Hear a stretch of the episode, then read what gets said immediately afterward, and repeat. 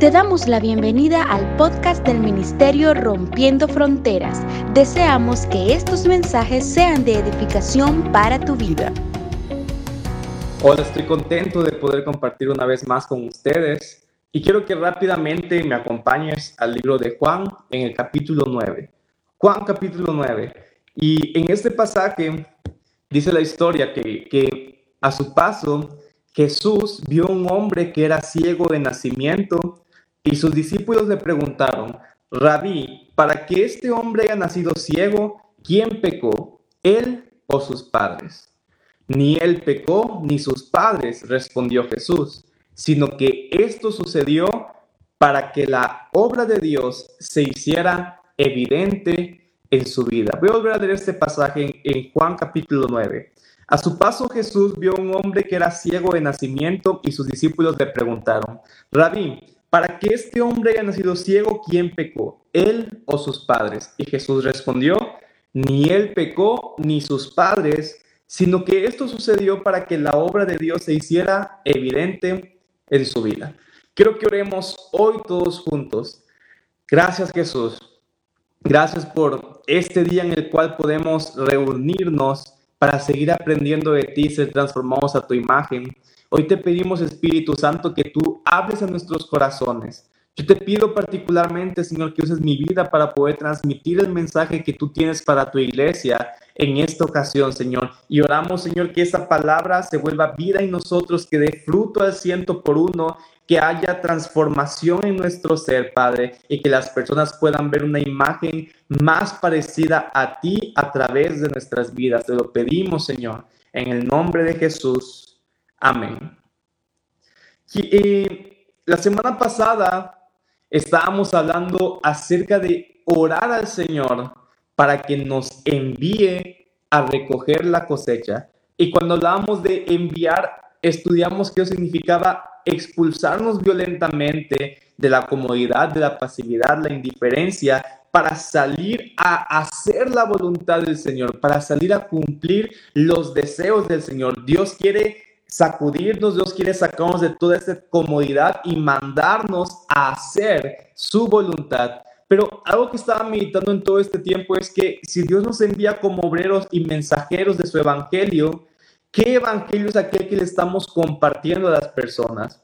Porque un problema es que muchas veces a las personas les compartimos una falsa realidad de lo que significa seguir a Jesús. A veces le decimos a las personas, Ven a Jesús y Él va a resolver todos tus problemas, todos tus sueños se van a hacer realidad, todas las cosas que deseas las vas a obtener de Él. Y, y, todo esto nos llega a crear una falsa expectativa de lo que verdaderamente significa seguir a Jesús. Y mira, Jesús explicó en el libro de Mateo, capítulo 16, del 24 al 26 lo que verdaderamente significa seguir a Jesús. Él dijo, si alguien quiere ser mi discípulo, tiene que negarse a sí mismo, tomar su cruz y seguirme. Jesús estaba diciendo, seguirme a mí no significa venir a mí para recibir todo lo que tú deseas. Más bien él decía, deben negarse a sí mismo. Debes Jesús no está ahí para cumplir nuestros sueños, sino que seguir a Jesús significa abandonar todos mis sueños para cumplir el sueño de Él. Jesús no está ahí para cumplir todos mis anhelos, todos mis deseos, sino que seguir a Jesús significa morir a todos mis deseos personales para cumplir el deseo de Él. Jesús no está para cumplir nuestra voluntad. Seguirlo a Él es despojarme de lo que yo personalmente quisiera hacer para hacer la voluntad del Padre. Y eso es seguir a Jesús, negarse, morir a uno mismo. Jesús dijo aquí mismo, porque el que quiere salvar su vida o el que quiere buscar las comodidades de la vida, la perderá. Pero el que pierde su vida por mi causa, la encontrará. A veces tenemos una falsa, un falso entendimiento de lo que verdaderamente necesitamos. Ponemos nuestra mirada en lo material, ponemos nuestra mirada en, en la comodidad y a veces por buscar todas estas cosas estamos perdiendo aquellos que son realmente importantes. Por buscar una comodidad pasajera, perdemos una eternidad con Dios. ¿De qué sirve ganar el mundo entero si se pierde la vida o qué se puede dar a cambio de la vida. En conclusión, Jesús nos está enseñando que seguirlo a Él implica no una vida de más comodidades, sino más bien implica despojarnos de todas nuestras comodidades con tal de que el deseo y la voluntad de Dios sean hechas aquí en la tierra. Pero sabes, si, si es el mensaje que compartimos, es decir, si, si le compartimos a las personas que seguir a Jesús implica todos tus deseos se van a cumplir, todos tus sueños se van a hacer realidad, todo va a ser más cómodo, eso causa entonces una falsa expectativa de lo que está por venir en sus vidas. Y entonces cuando las personas si empiezan a buscar de Dios y se enfrentan con el conflicto, es como que entran en un choque porque nadie les dijo que seguir a Jesús implicaba también conflicto. Muchas personas esperan que el dolor y el sufrimiento nunca vuelvan a formar parte de su vida cuando están siguiendo los pasos de Jesús. Pero si esto fuera así, ¿por qué entonces los apóstoles, que fueron aquellos que caminaron junto a Jesús, que cumplieron su voluntad, la historia y la misma palabra nos muestra que ellos pasaron por enfermedad, ellos pasaron persecución, pasaron por cárceles, pasaron por sufrimiento e incluso casi todos ellos murieron como mártires, siendo asesinados injustamente y dolorosamente a causa de Cristo. Pero ellos sabían que a pesar de todas estas cosas, seguir a Jesús era, era más importante, que Jesús era digno de todas estas cosas. Así que al compartir la palabra, debemos ser conscientes que seguir a Jesús no nos hace exentos de dolores, de sufrimiento, de dificultades en la vida, sino que éstas formarán parte también de nuestro diario vivir. En este mundo tendremos aflicciones, pero Jesús ya ha vencido el mundo. Así que decía que cuando vivimos un evangelio basado en esta falsa premisa de que todo va a ser más cómodo, ya no van a haber más problemas, el conflicto es como que entra en un choque fuerte con nuestra teología, con nuestra forma de entender a Dios. Y entonces cuando un cristiano se enfrenta con la enfermedad, cuando un cristiano se enfrenta con una muerte inesperada, cuando alguien se enfrenta con una injusticia, es como que preguntamos, ¿por qué? Y es como que no entendemos por qué estamos pasando por todo esto si estamos siguiendo a Jesús. Hay gente que muchas veces dice, antes de seguir a Jesús todo estaba más tranquilo, pero ahora parece que mi, vida con mi familia, mis relaciones se han como alborotado, en mi trabajo también he entrado con una mayor dificultad y, y no quiero decir que todas las consecuencias negativas son a causa de seguir a Jesús, porque no es el mensaje que estamos dando. Pero lo que estamos diciendo es que seguir a Cristo no nos hace exentos de las dificultades con las que nos enfrentamos día a día. Y hay algunas cosas en las que quiero reflexionar contigo. Hay algunos, algunos puntos que quiero compartir.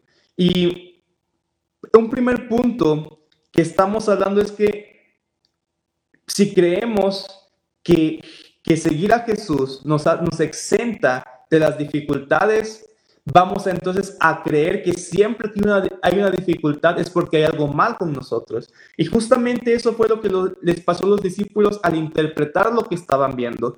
En Juan capítulo 9, la historia que estábamos leyendo dice que Jesús venía con sus discípulos y se encontraron con una persona que era ciego de nacimiento y que además más adelante describe que era un, un mendigo, es decir, alguien que además de haber batallado toda su vida con la enfermedad, estaba también batallando con la pobreza.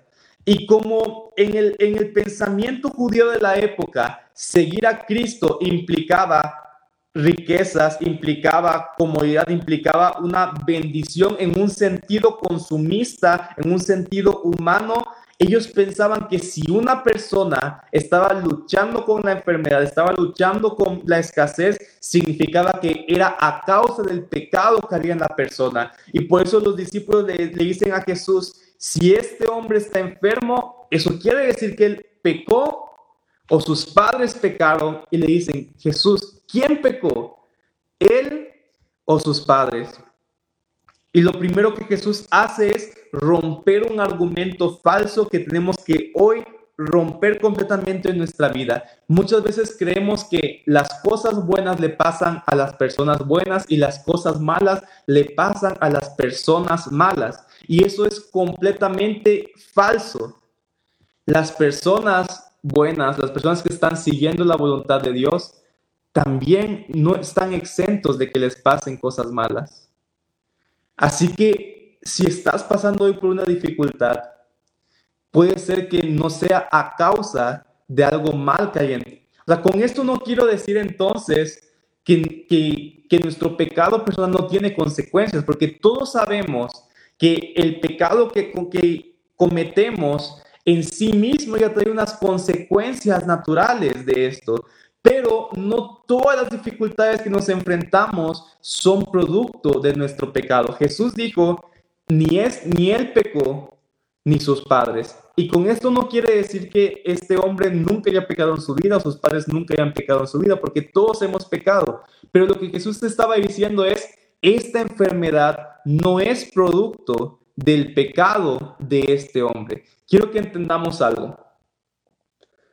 La Biblia describe que a través del pecado entró al mundo el dolor, entró al mundo el sufrimiento, pero hoy estamos expuestos entonces a las consecuencias del pecado general, aun cuando no sea producto de un pecado particular en nuestras vidas. ¿Qué quiero decir con esto?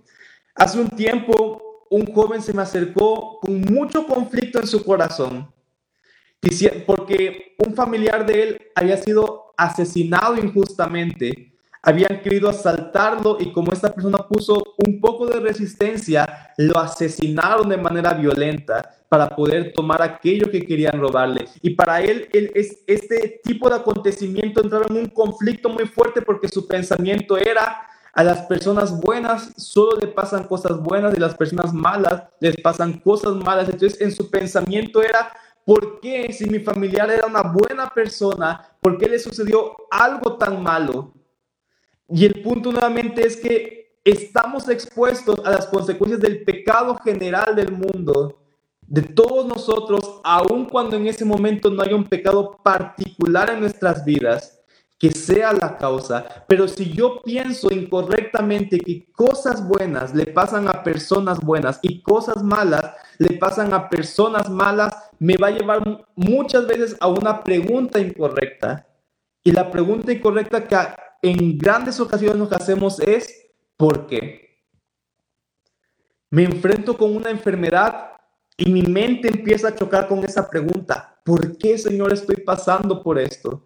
¿Por qué, Señor, estoy pasando por la muerte de un familiar? ¿Por qué, Señor, estoy pasando por escasez? Y como dije, muchas veces sí puede ser producto de algo que hemos hecho. O sea, a veces también no, es, llegar, no es llegar al argumento eh, de decir, me corrieron de mi trabajo porque soy cristiano, porque tal vez te corrieron de tu trabajo porque no tuviste un buen desempeño, no tuviste un buen testimonio en tu, en tu empresa. Pero hay ciertas cosas que sufrimos que no son producto de algo personal, sino que son parte de las consecuencias que entraron al mundo a causa del pecado general del hombre. Y, como decía, pensar que solamente las cosas buenas nos, nos, tienen que pasar y que nunca debemos pasar por cosas malas, nos hace llegar a esta pregunta. ¿Por qué? Te topas con la enfermedad en tu vida y dices, ¿por qué? ¿Será que no estoy orando lo suficiente? ¿Será que no estoy orando con la fe suficiente, no estoy haciendo las suficientes obras buenas y por lo tanto estoy experimentando esta dificultad. ¿Será que hay algo mal en mí? ¿Será que estoy maldito? ¿Que alguien me hizo brujería? Y empezamos a luchar tanto con este por qué y se vuelve una carga. Hay muchas personas que, empezando como a, a tratar de razonar el por qué empiezan a decir, es que seguramente Dios no existe, porque si Dios existiera, ¿por qué estoy pasando por este sufrimiento? Hay gente que empieza a pensar, seguramente Dios no es tan bueno como dice ser, porque entonces, ¿por qué estoy pasando por esta dificultad? Pero todo eso es producto de una falsa idea de creer que seguir al Señor implica que nunca más tendremos dificultades. Borra de tu mente esa pregunta, ¿por qué? Y empecemos a cambiar la pregunta que estamos haciendo. Miren, en este, en este pasaje que estamos leyendo, los discípulos se encontraron con este hombre enfermo y pensaron, ¿por qué está enfermo? Y su pensamiento y su razonamiento fue seguramente por culpa de su pecado. Pero Jesús lo que hizo fue cambiar a los discípulos la pregunta ¿por qué? A la pregunta ¿para qué? Porque Jesús dijo, este hombre no está enfermo porque él haya pecado o porque sus padres hayan pecado, sino dijo, esto es para que la obra de Dios se hiciera evidente en su vida. Es decir, Jesús nos está invitando a través de este pasaje a que cuando nos enfrentemos con el dolor, con las dificultades, con el sufrimiento que, vamos a ver día tras día en nuestra vida y a nuestro alrededor, cambiemos nuestra pregunta y dejemos de enfocarnos tanto en el por qué que muchas veces no vamos a lograr comprender y empecemos a preguntarle a Dios, ¿para qué?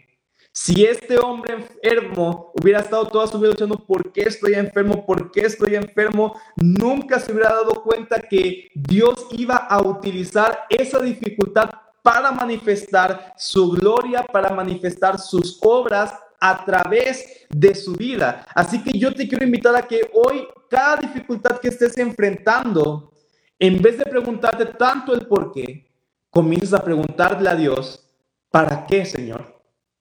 ¿Para qué? Señor, no entiendo por qué estoy pasando por esta enfermedad, pero te pregunto, ¿para qué vas a usar este tiempo que estoy pasando en un futuro? Tal vez Dios quiere que después tú puedas orar por alguien que esté pasando por la misma dificultad que hoy estás pasando. Tal vez Dios quiere utilizar esta situación para formar en ti una fe más profunda en Él, para madurar en ti la fe. Tal vez Dios quiere utilizar la resistencia que has puesto a las dificultades para que cuando otros vean cómo de manera sobrenatural has resistido tanto y te has, y te has mantenido fiel a Jesús, eso cree en ellos una visión de decir, seguramente Jesús vale tanto la pena que hay personas dispuestas a mantenerse fieles a pesar de tantas dificultades.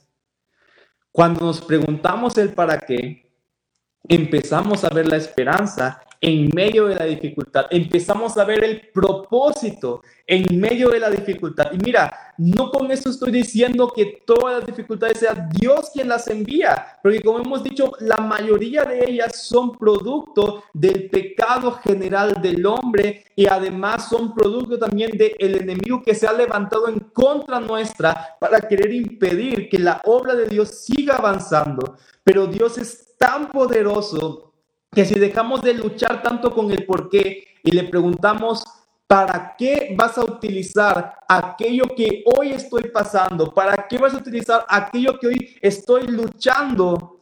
Entonces empieza a suceder en nuestras vidas lo que dice Romanos 8:28.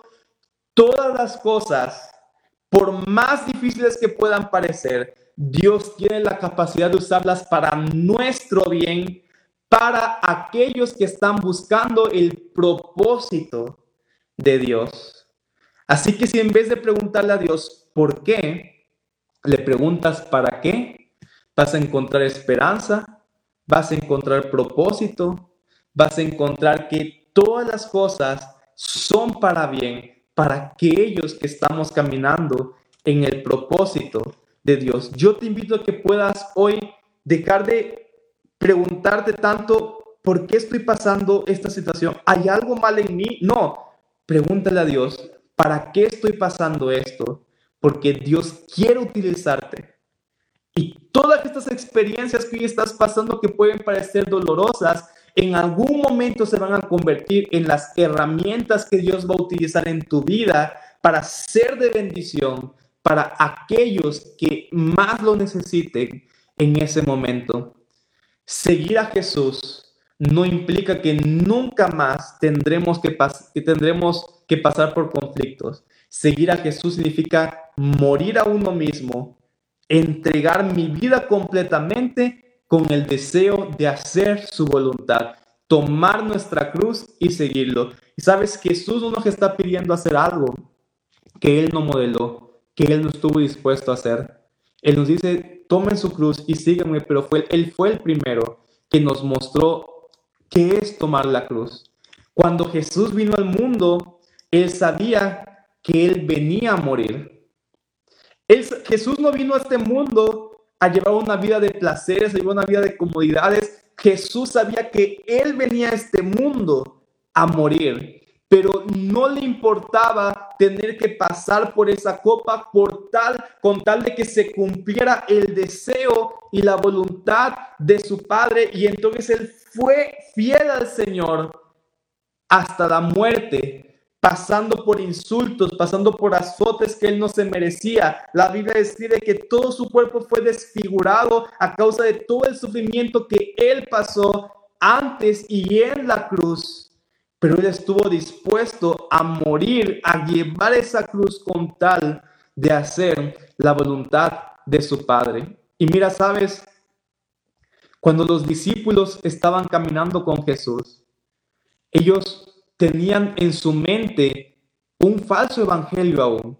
Ellos creían que Jesús había venido para acabar con la opresión romana y hacer su vida más cómoda.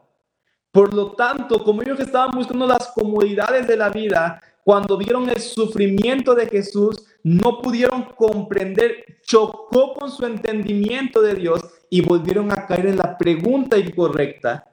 ¿Por qué? Ellos empezaron a decir, ¿por qué si Jesús decía ser el Mesías murió? Y ese por qué los volvió a llevar un montón de respuestas y razonamientos incorrectos. Muchos empezaron a pensar, tal vez Jesús no era el Mesías. Creíamos que era, pero no lo era porque si hubiera sido el Mesías, jamás hubiera tenido que pasar por ese sufrimiento. La Biblia describe que Pedro abandonó el ser discípulo y se regresó a su vida anterior porque en su mente no cabía que alguien tan bueno como Jesús pasara por un sufrimiento. ¿Por qué Jesús murió seguramente no era el Hijo de Dios, seguramente no era el Mesías que estábamos esperando.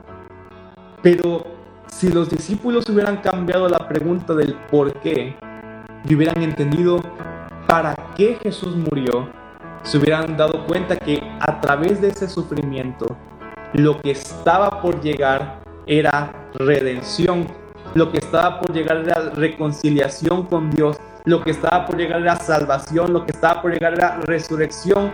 Jesús murió para que todos aquellos que creyéramos en Él fuéramos salvos por su obra. Así que si los discípulos hubieran cambiado su pregunta de pensar, ¿por qué, ¿por qué Jesús tuvo que pasar por ese sufrimiento? Y empezaron a pensar, para qué Jesús pasó por esto, se hubieran dado cuenta la esperanza que estaba por venir, se hubieran dado cuenta que la salvación estaba llegando a través del sufrimiento que Él tuvo que pasar. Jesús pasó por sufrimiento para que hoy pudiéramos recibir en Él salvación, vida eterna, pudiéramos recibir al Espíritu Santo y tener una relación abierta con nuestro Padre que hoy está en los cielos. Él modeló la cruz con tal de hacer la voluntad de su Padre y hoy nos está invitando a seguirlo a Él, pero no buscar las comodidades, sino estar dispuestos a morir a nosotros, a entregarlo todo tal como Él lo hizo, con tal de que la voluntad de Dios sea hecha aquí en la tierra. Yo sé que todos en cierto grado menor o mayor, estamos pasando hoy por dificultades. Y tal vez el enemigo ha querido poner en ti pensamientos de condenación, pensamientos de sentir que es a causa de que no tienes fe, que es a causa de, de tantos errores que has cometido. Pero vamos a empezar a preguntarle a hoy, Dios, ¿para qué va a servir todo aquello por lo cual hoy estoy pasando?